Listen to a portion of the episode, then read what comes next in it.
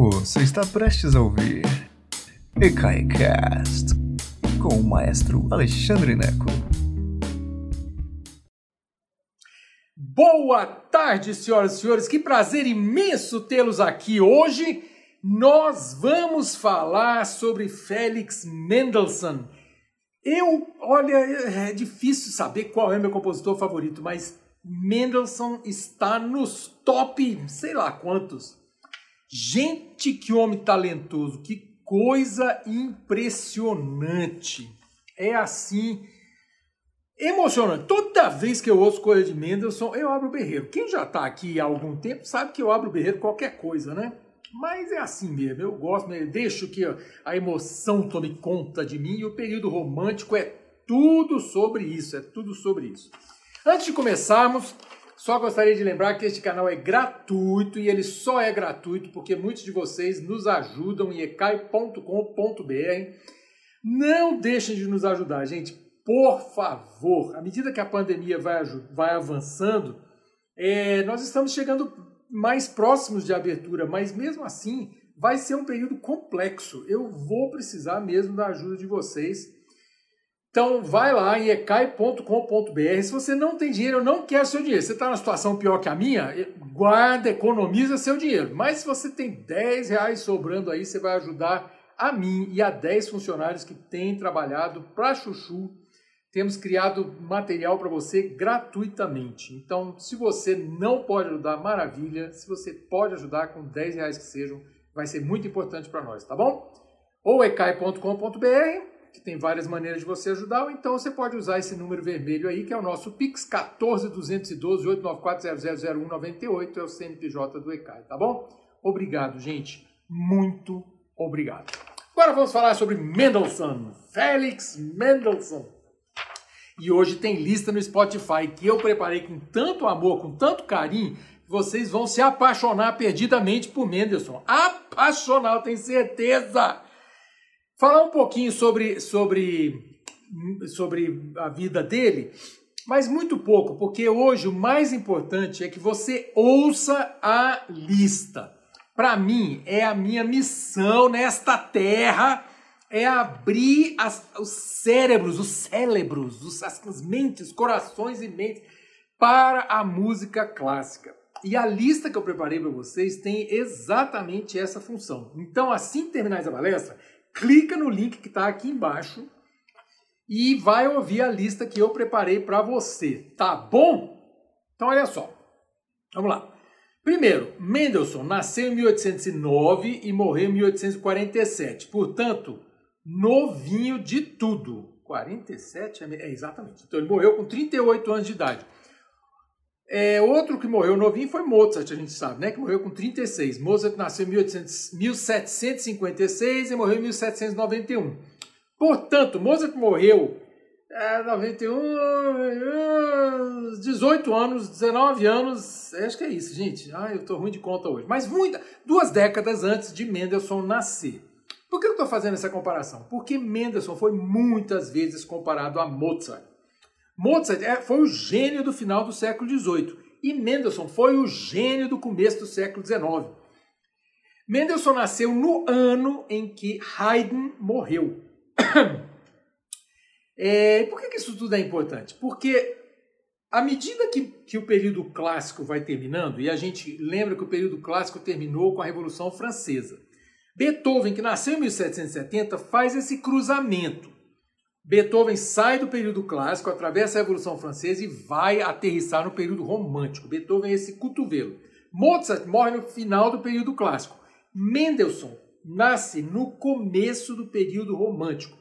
E Mendelssohn, mais do que qualquer um, personifica essa, essa nova era, esse período romântico, que qual é a palavra principal, se tivéssemos que descrever o período romântico em uma palavra apenas, seria qual? Exatamente. Emoção. Emoção é a palavra mais importante para o período romântico. Se você ouvir a lista que eu preparei para você hoje e não se emocionar nenhuma vez, olha, você tem um coração de pedra, minha amiga, meu amigo. Não é possível. Pelo menos uma vez você vai dizer assim: puxa, que bonito. Pelo menos isso, gente. Tá bom?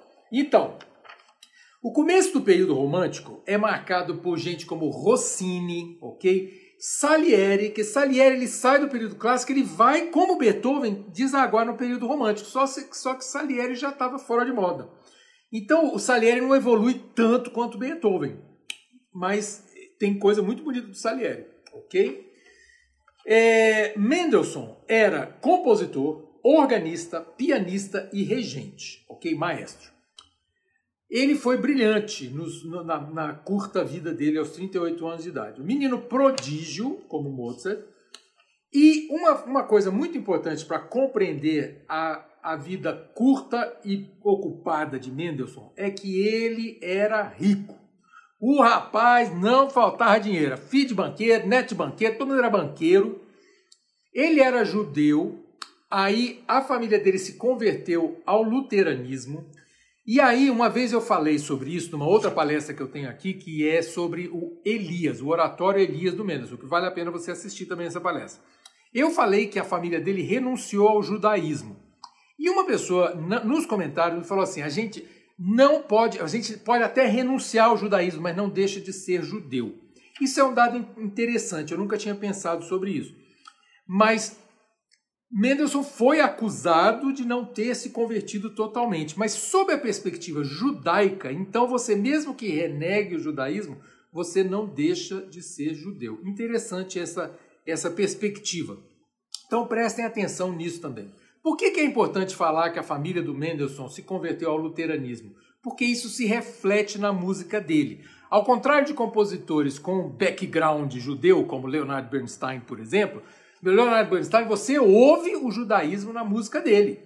Tem muita, muita citação judia no, no, na música de Leonard Bernstein. Na música de Mendelssohn, zero, nenhuma. Ele era europeu é, tradicional, ocidental, é, e assim, se há qualquer referência, e nós veremos, é ao luteranismo, ok? Então, assim, isso é interessante.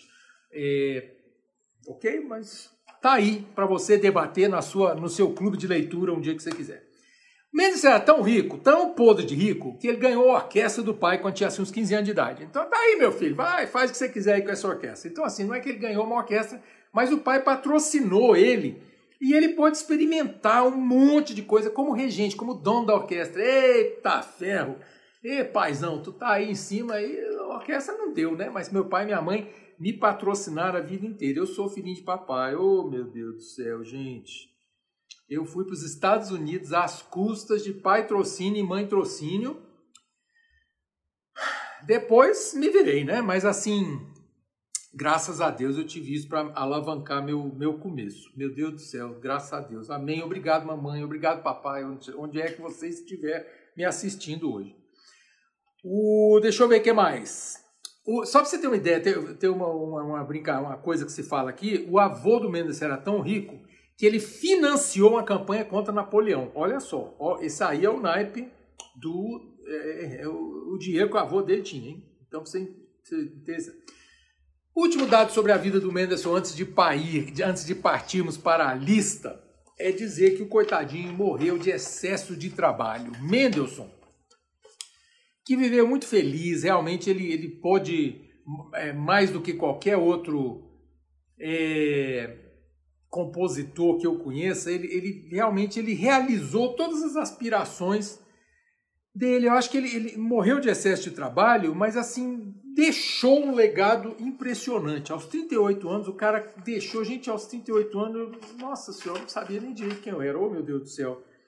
E assim, já aos 16 anos, ele começou a escrever música que eu jamais conseguirei escrever daquele jeito. O cara realmente era impressionante, gente. Vou te contar. É isso. Eu vou passar agora para a lista, e não é por preguiça, não. É porque realmente eu quero descrever a lista com carinho, para você poder ir lá e ouvir. Essa é, para mim, a coisa mais importante dessa aula. Não acredita no que eu falei sobre Mendelssohn vai ouvir a música dele que eu preparei e usa essa lista como um primeiro passo na obra de Mendelssohn. Vai explorar a lista. Cada um dos, dos links da lista, você vai assim ir para o álbum, achar o álbum, achar canções relacionadas, para você ouvir mais de Mendelssohn. Gente, o cara é o máximo, o máximo, assim, topo mesmo, topo, ok? Então, olha só, para você entender um pouquinho da lista. Eu começo com a primeira, a primeira coisa que eu separei lá para você é a abertura para Sonhos de uma Noite de Verão, de que era uma peça do Shakespeare. O que, que aconteceu? Lá atrás, entre a Renascença e o Barroco, 1500 e bolinha, 1500 e 1600, é, Shakespeare, é, escritor inglês, escrevia peças, né? Você sabe disso. E uma peça que ele escreveu chamava-se Sonhos de uma Noite de Verão. Uma comédia meio fantasia, com ninfas, fadas, duendes, etc, etc. O Mendelssohn leu essa peça com a tradução para o alemão e achou a coisa mais linda do mundo. Detalhe, ele tinha 16 anos.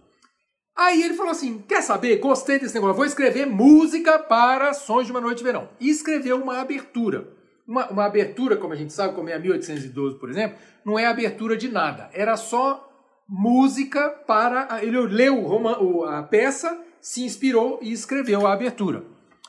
Você vai ouvir as ninfas voando, você vai ouvir, tem um burro lá, vem, ó, ó, você vai ouvir isso na abertura. Vai ouvir, eu tenho certeza que você vai ouvir.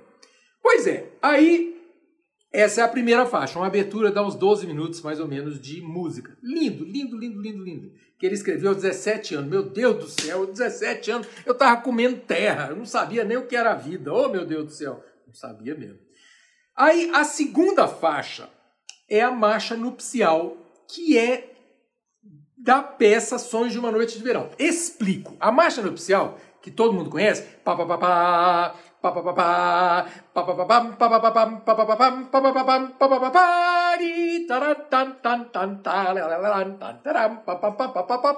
todo mundo conhece isso, né? Pois é, é um casamento que tem na peça. Aí o que, que acontece? Mendelssohn, quando tinha 17 anos, tinha escrito só a abertura. Não era a abertura da peça. Chamava a abertura porque a gente chama de abertura. É um poema sinfônico. Mas, olha que coisa interessante. Como Mendes era rico, era bem, era extremamente talentoso e bem colocado, ele se tornou diretor da Academia de Música do Rei da Prússia o rei Frederico Guilherme IV. Ó, Frederico Guilherme é um nome bonito, composto, né? Ô mãe, eu podia chamar Frederico Guilherme, né? Olha só. Então, Frederico Guilherme IV da Prússia deu o emprego de diretor da Academia Real para o Mendelssohn. Um dia o Frederico Guilherme estava lá na corte assistindo uma peça grega que se chama Antígona. Se você nunca leu Antígona, nunca assistiu Antígona, Antígona foi escrita quando foi, meu Deus do céu, no ano 441 antes de Cristo. Olha que coisa interessante. Aí o rei estava lá assistindo no Teatro Real Antígona, que por acaso tinha música de Mendelssohn. Como assim? Mendelssohn leu a peça, achou bonita e escreveu música incidental para a peça. O que, que é música incidental, gente? é a música mesmo que vai tocar. Hoje em dia você bota um CD lá, não é nem mais CD, sei lá o que é que bota, um cartão, né, sei lá. Mas é a música, a trilha sonora da peça, que na época acontecia com a orquestra no fosso, ao vivo. Então, o Mendelssohn leu Antígona, que é uma peça de dois mil anos de idade, curtiu, achou interessante, escreveu música incidental. O rei Frederico Guilherme IV da Prússia assistiu a peça, gostou da música incidental e falou pro Mendelssohn: Mendelssohn, escreve aí, termina de escrever a música incidental pro, pro Shakespeare. E aí o Mendelssohn terminou de escrever a música incidental de Sonho de uma Noite de Verão. Olha que coisa interessante. Então é uma peça que eh, Mendelssohn escreveu em 1826, quando começou a abertura, e o resto da peça ele escreveu Vários anos depois, em 1842, cinco anos antes de morrer, a pedido do Frederico Guilherme IV da Prússia. E eu coloquei na lista para você, de lambuja, a abertura de Antígona, do Mendelssohn. Você vai ver que ela é pesada, porque Antígona é uma tragédia, né? Vai ler lá na enciclopédia o que, é isso, tá bom? Do Sófocles. Que beleza. Então tá aí. Sonhos de uma Noite de Verão e a música incidental de Antígona, que tá lá, lindo de morrer. Depois eu escolhi três sinfonias do Mendelssohn, um movimento de cada uma, para você curtir. E olha que interessante, nós temos aqui uma questão histórica. Mendelssohn escreveu cinco sinfonias, um, dois, três, quatro, cinco, né? Só que na ordem que elas estrearam, ele, os números misturaram, então a confusão. Então eu botei na ordem cronológica. A 5 ele escreveu primeiro, 5, depois a 4, depois a 3. Não estou considerando a primeira e a segunda. Mas a 5 ele era jovem, a sinfonia número 5, que eu escolhi o último movimento. E o último essa sinfonia número 5 chama-se a Sinfonia da Reforma. Que reforma é, gente? Tinha uma infiltração, essa semana teve infiltração no ECAI, você acredita? Teve que ir lá com os com, consertar, tá lá o John, nosso funcionário, trabalhando uma infiltração, quebrar a parede toda. Não é a reforma do Mendelssohn. É a reforma protestante, gente, lá do Lutero. Martim Lutero, aí você vai assistir uma palestra, se você quiser, tem a palestra é, Lutero e a Reforma, aqui no, no, no, no canal do ECAI, que eu falo sobre toda a música. Lutero, por que, que Lutero é tão importante? Ele, além de traduzir, de dizer assim, chega esse negócio de Bíblia em latim ou Bíblia em grego, seja o que for, a gente vai traduzir a Bíblia para o vernáculo, no caso, o alemão, e eu vou também escrever música para a nova igreja que a gente vai fundar esse trem aqui. Uma das peças que ele escreveu chama-se Castelo Forte, é, que em alemão é Ein Fester Burg, Pa pa pa pa ra ra la ra dee da la ra ra da la la.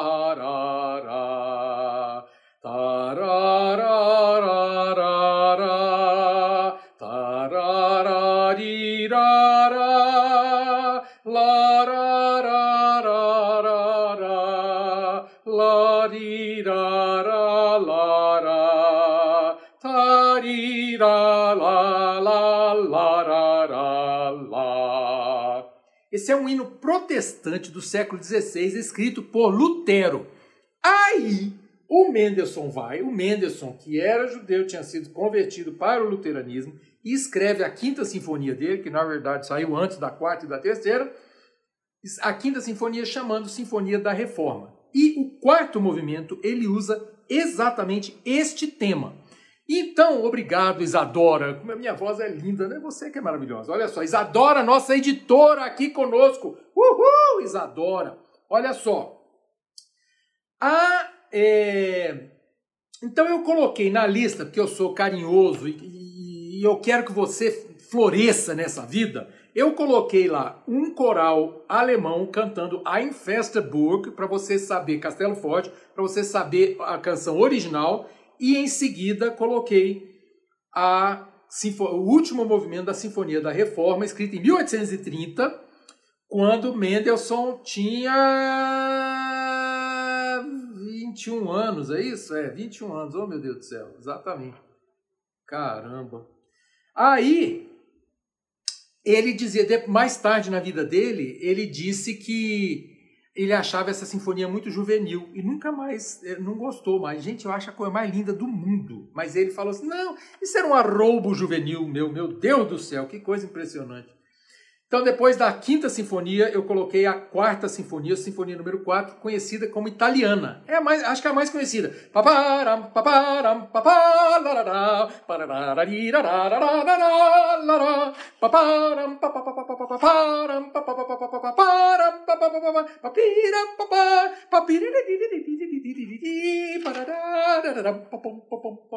O trem lindo essa abertura. E ele começou a escrever a sinfonia italiana quando foi à Itália. Eu já disse que ele tinha pai rico, né? Aí mandou, o pai falou assim: meu filho, vai conhecer a Europa, meu filho. Ele foi na Itália e achou a coisa mais linda, escreveu uma carta pro pai, falou assim: painho, veja que a Itália é a coisa mais linda do mundo. Eu tive inspiração, painho, para escrever minha sinfonia italiana. Por que que Mendelssohn saiu com sotaque nordestino? Eu não sei, mas saiu, gente. É, é isso, eu tô empolgado, né? Então, eu coloquei lá para você a primeira, o primeiro movimento da Sinfonia Italiana, escrita em 1833-34, três anos depois. Então, a Sinfonia número 4 foi escrita três anos depois da Sinfonia número 5, ok?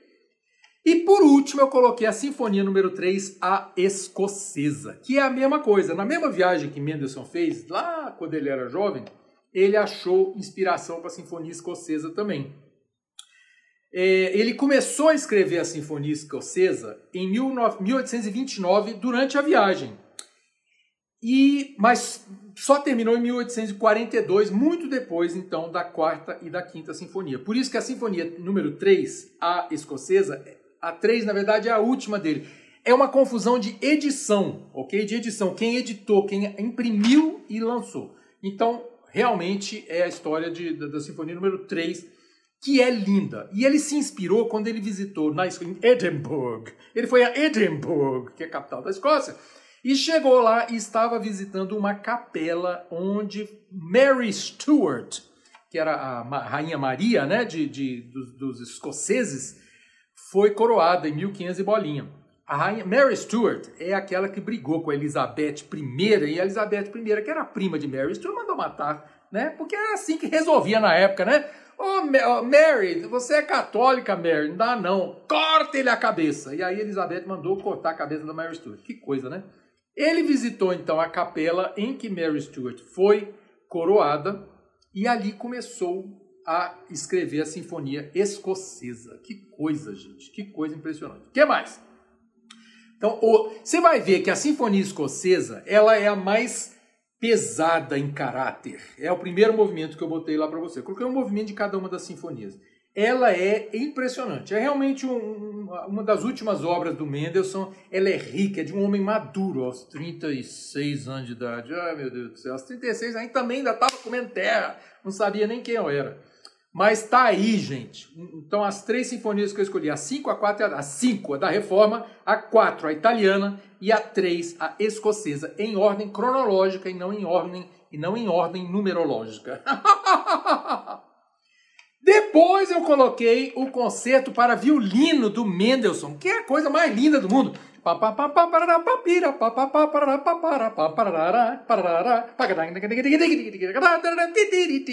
Coloquei uma versão com a Anne-Sophie von Otter, eu acho que é isso, que é o nome dela, que é uma violinista alemã, que eu quase caí dura. A mulher toca tão rápido que eu achei que ia tocar fogo no meu Spotify. Então você ouça lá e procure outras versões se você não achar essa muito rápido. Se você achar essa muito rápido. Eu achei, mas achei curioso, deixei lá. Então botei o quarto movimento do concerto para violino do Mendelssohn. Depois tem duas faixas que se chamam Canções sem Palavra, que em alemão é Lieder ohne Worte. Canções sem Palavras. Então ele escreveu, ao longo da vida dele, oito volumes, são oito livros com seis canções cada um. Detalhe, são canções sem palavras. Então é, são canções sem é, só para piano. Então são obras para piano. Elas ficaram famosíssimas. Então são oito livros com seis, oito vezes 48. 48 canções ao longo da vida dele.